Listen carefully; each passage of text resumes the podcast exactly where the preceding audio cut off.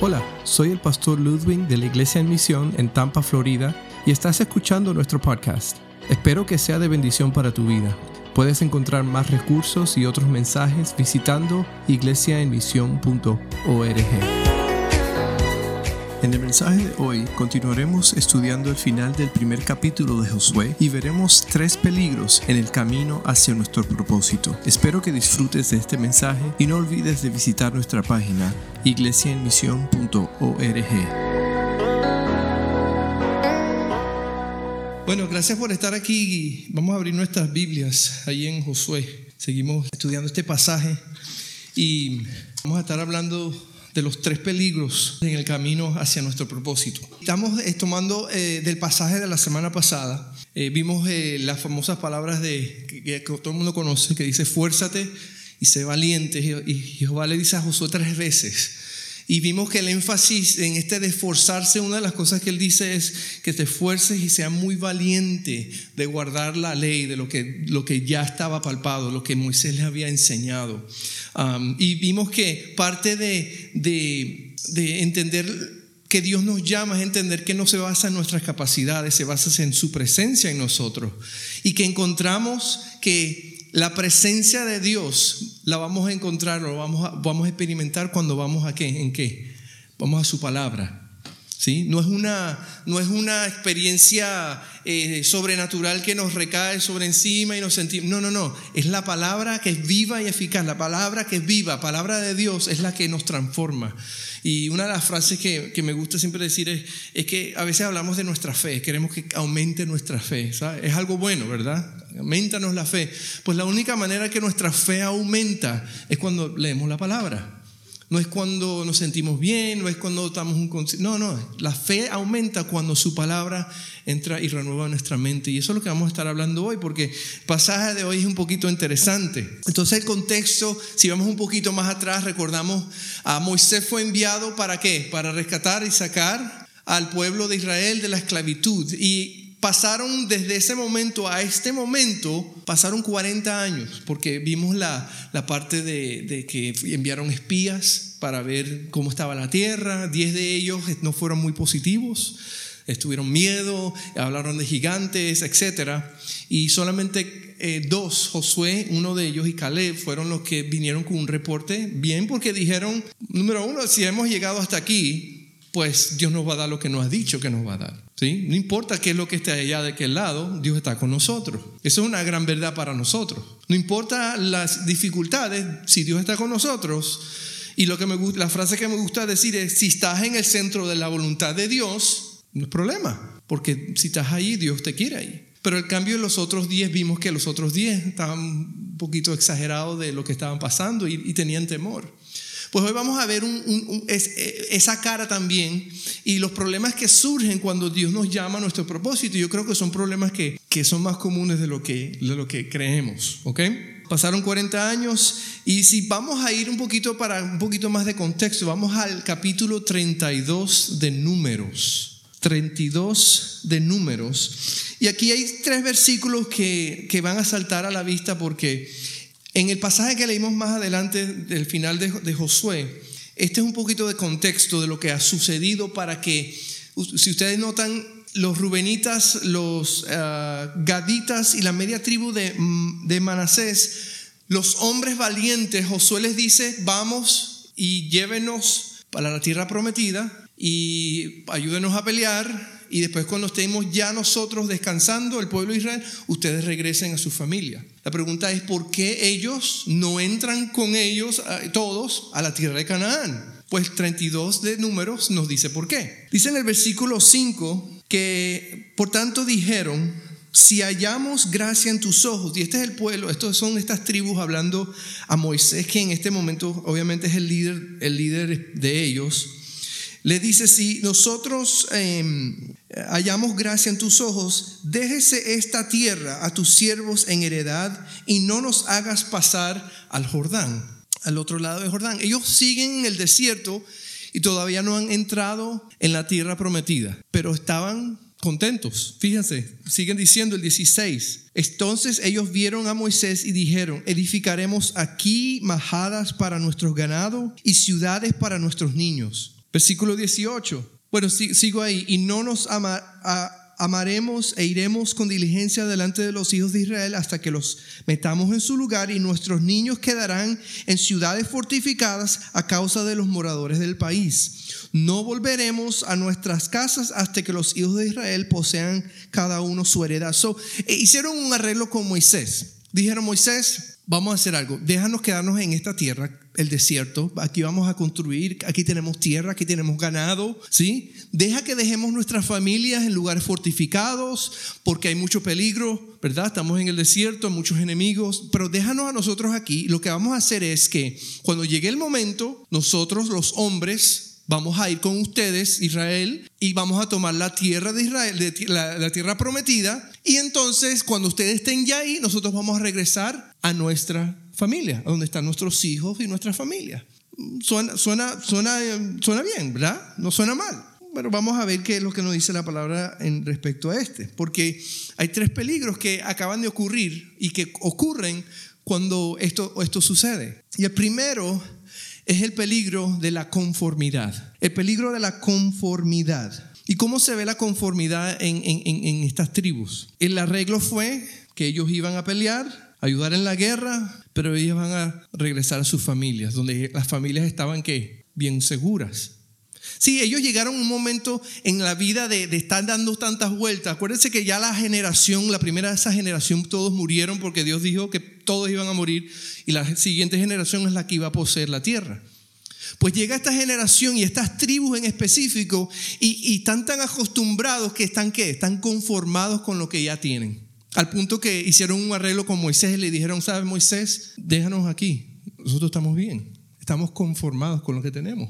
Aquí podemos fortificar, aquí tenemos ganado, aquí tenemos tierra. Y sabes que la conformidad, y este, y este es importante porque es, porque es peligroso, en vez de llevarnos al propósito de Dios, nos mantiene en el desierto al crear un falso sentido de seguridad. La conformidad en vez de llevarnos al propósito de Dios para nuestras vidas, nos mantiene en el desierto al crear un falso sentido de seguridad. Y nosotros vamos a ponerlo en contexto nuestro. ¿Cómo respondemos nosotros a veces? Ok, Señor, si me ayudas de este problema, te prometo que voy a la iglesia. ¿Sí?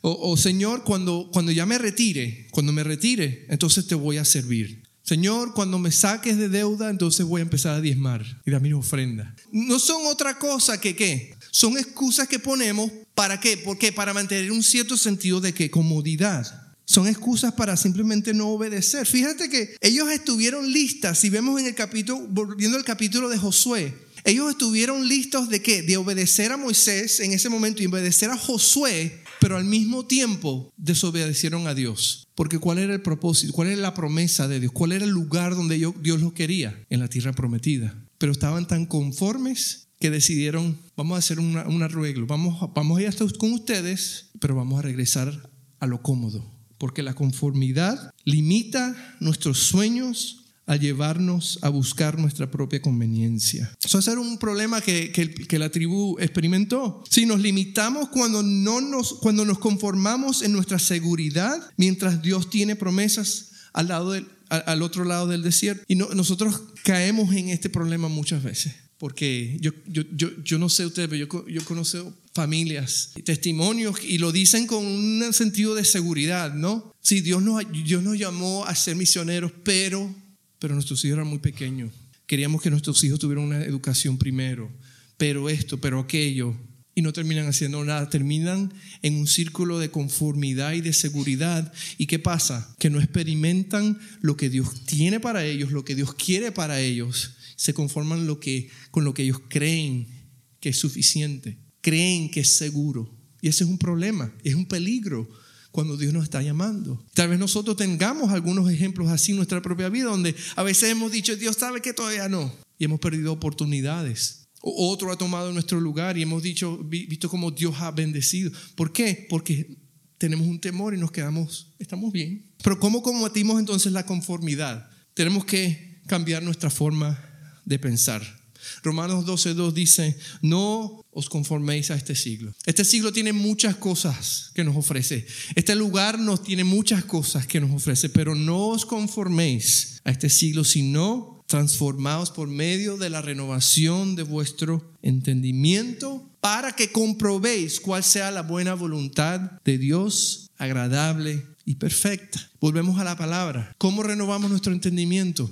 ¿Cómo descubrimos cuál es la buena voluntad de Dios para nosotros? Pues su palabra. Su palabra que hay que leerla, hay que estudiarla, hay que memorizarla, hay que meditar en ella. Nosotros no podemos vivir como cristianos alimentándonos una vez a la semana o dos veces a la semana de la palabra. ¿Sí? Que como dice Proverbios 6:21, eh, dice, átalos siempre en tu corazón, enlázalos en tu cuello. Y son expresiones también de qué? De que tiene, tenemos que tenerla constantemente en nuestra mente, en nuestro corazón. Tenemos que vivir en pos de ella, siguiendo lo que Dios quiere para con ella. ¿Por qué?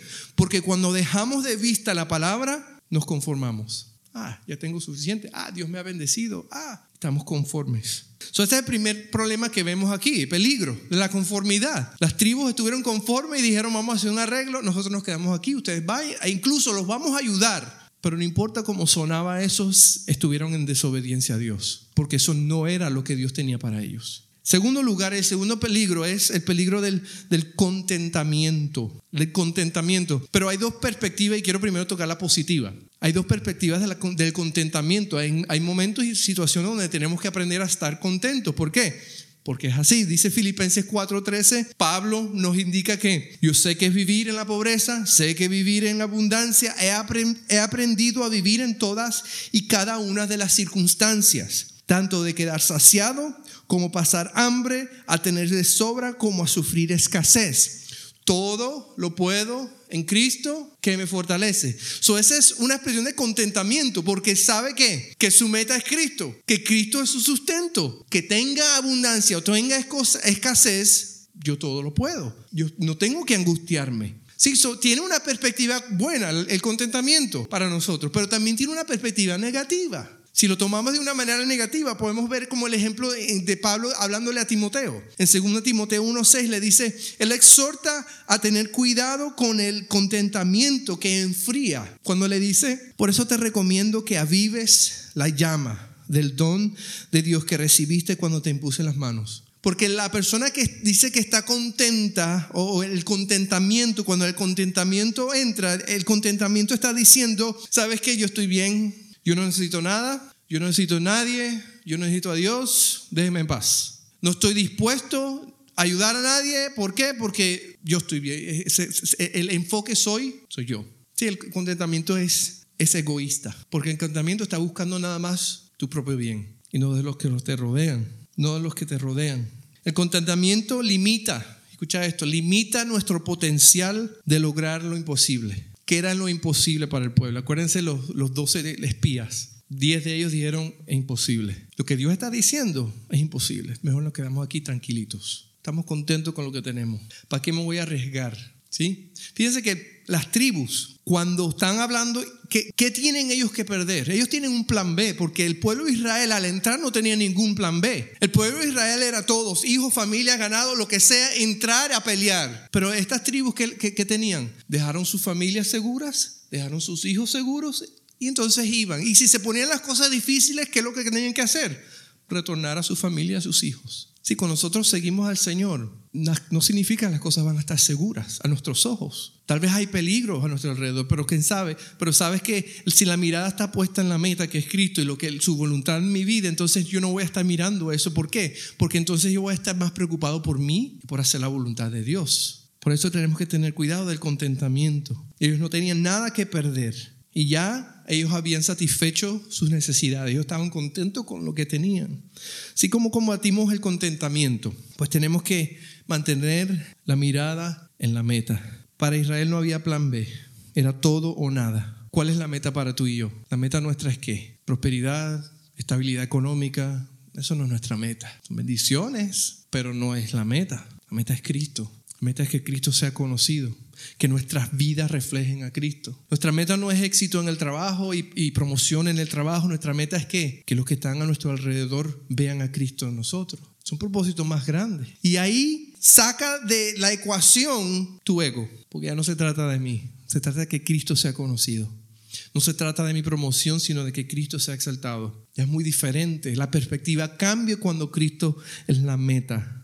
Filipenses, el mismo pasaje 13 y 14, eh, capítulo 3, 13 y 14 dice, hermanos, yo, no, yo mismo no pretendo haberlo ya alcanzado, pero una cosa hago, olvidándome ciertamente de lo que queda atrás y extendiéndome a lo que está delante. Prosigo a la meta, al premio supremo del llamamiento de Dios en Cristo Jesús.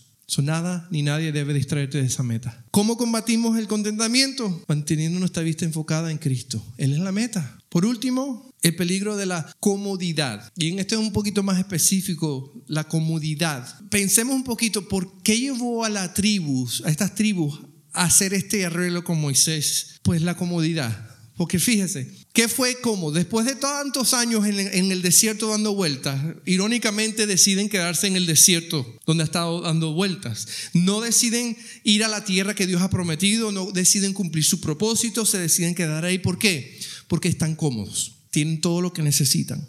¿Ok? Volvemos al pasaje de, eh, de números y, y, y versículos 4, 16, 19 hablaban de que ellos tenían mucho ganado, tenían mucha tierra, tenían sus familias eh, sanas y salvas pero todo lo bueno que tenían no quita el hecho de que seguían donde? En el desierto. Y el desierto no es tu propósito. Dios no te ha llamado para que te quedes en el desierto. Dios te ha llamado para que cumpla su propósito, su voluntad. So, escucha esto. Cuando hacemos de las bendiciones la meta, nos quedamos dando vuelta en el desierto. 40 años, ¿qué hizo Dios con el pueblo? ¿Cómo sobrevivieron? Porque Dios los cuidó, Dios proveyó, Dios los alimentó, Dios los protegió, ¿verdad? En el desierto, pero eso no es el fin, esa no era la razón por la cual Dios los tenía en el desierto. Dios, el plan de Dios era llevarlos a la tierra, pero Dios igual en el desierto, vea como lo veas, Dios los bendijo, porque los cuidó, porque proveyó, porque estuvo con ellos, los guardó, el peligro viene cuando al no vivir en su propósito, sentimos el vacío y la insatisfacción de sus beneficios o de sus bendiciones porque cada vez buscamos más y más de ellas. Por ejemplo, cristianos he escuchado y hemos a veces caído en este error nosotros mismos, decir, no, me siento, me siento vacío, me siento sin propósito. O a veces como creyentes hemos dicho, yo creo que Dios no, no, no me escucha. O siento que Dios no está aquí. ¿Sabe qué pasa? que nos encontramos en el mismo desierto, viviendo simplemente de las bendiciones de Dios. Ay, que Señor bendíceme. Cuando Dios bendice, ah, todo está bien, ¿qué hago? Vuelvo y voy a hacer lo mismo. Y hago de las bendiciones la meta. Con tal que Dios me bendiga, estoy bien. Y si Dios no te bendice, si las bendiciones y, las promesas de Dios no son el fin, eso no es lo que, no es, para eso no es lo único que existes. Porque las bendiciones no son nuestra meta, sino que son qué? Son lo que Dios nos da para que sigamos en camino hacia el propósito que Dios tiene para nosotros.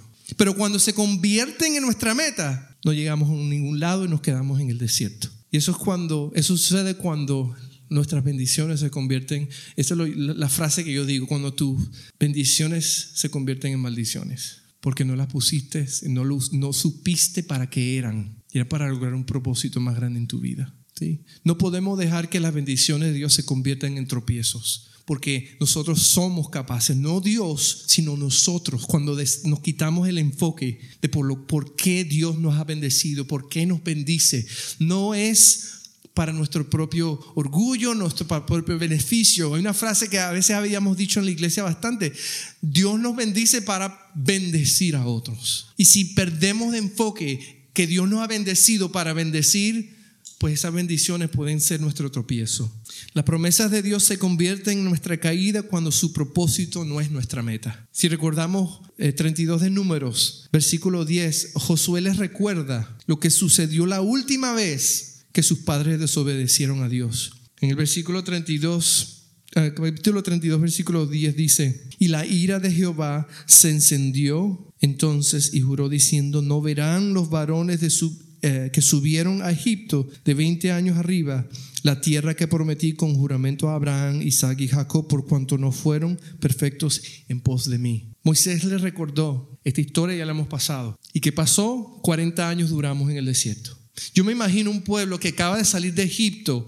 Es que yo no, no concibo en mi mente, pero así somos. Cuando Dios usa las plagas, hace todo lo que hizo y saca al pueblo de Israel y está enfrente al mar y Dios abre el mar y después de que cruzan y, y Dios cierra el mar, el pueblo sigue quejándose porque quieren más y más y más y más y más y se conforman con la vida en el desierto en vez de lo que Dios tiene para con ellos. En el versículo 15, Moisés le dice, eh, de 32 de número, si ustedes se niegan a seguir al Señor, Él volverá a dejar en el desierto todo este pueblo y ustedes serán la causa de su destrucción. Él les advierte. Cuando nosotros hacemos de sus bendiciones para nuestra vida el fin, vamos a quedar dando vueltas en el desierto y sabemos que el, desierto es, es muerte y destrucción. Sabemos que el desierto es la muerte de propósito, de significado para nosotros hoy día. No hay nada más triste que nosotros lleguemos, si es que llegamos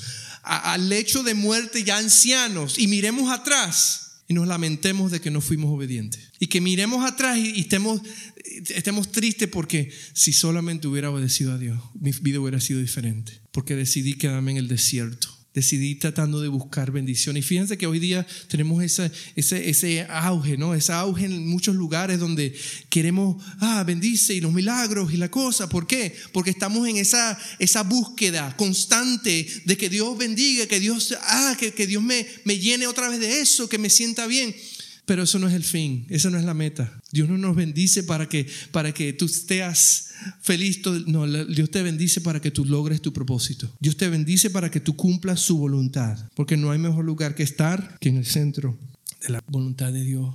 Yo estaba pensando en esto porque este sí, este punto sí tocó en casa porque yo he visto amigos que, y no es porque sea de Cuba, pero particularmente familias que, amigos que vinieron de Cuba, que llegaron a este país fieles en su iglesia en Cuba, pero llegan aquí y Dios los bendice, empiezan a trabajar, empiezan a tener dinero. Cinco años después ni pisan la iglesia, han cambiado su estilo de vida completamente. ¿Por qué? Porque se quedaron enfocados en las bendiciones al punto que están, están conformes, están cómodos en el desierto. Y fíjate que solamente hasta que Dios haga lo que tenga que hacer, porque Dios los ama, y hasta que Dios intervenga y les, les, les abra el entendimiento, que les, dé ese regaño espiritual, que reconozcan, tú tienes un propósito, más allá de que venir y seas bendecido en esta nación, buscando el sueño americano, que se convierte en una pesadilla. Bueno, el sueño se puede convertir en una pesadilla espiritual si tú no te mantienes enfocado por la razón por la cual Dios te tiene aquí. Las bendiciones de Dios no nos van a satisfacer porque siempre vamos a querer más. Mientras estemos en el desierto, lo único que satisface nuestra vida, nos da sentido es su propósito en nuestra vida, que cumplamos su voluntad. La comodidad limita nuestra visión al mantenernos enfocados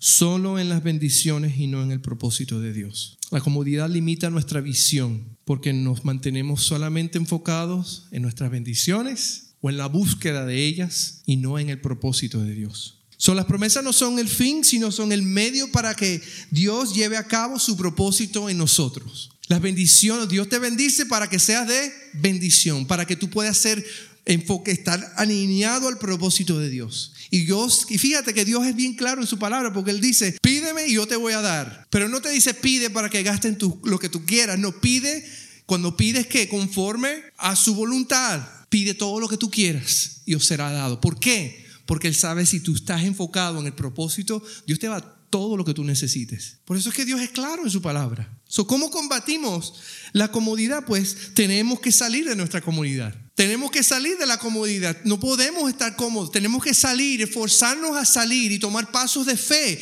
de obediencia.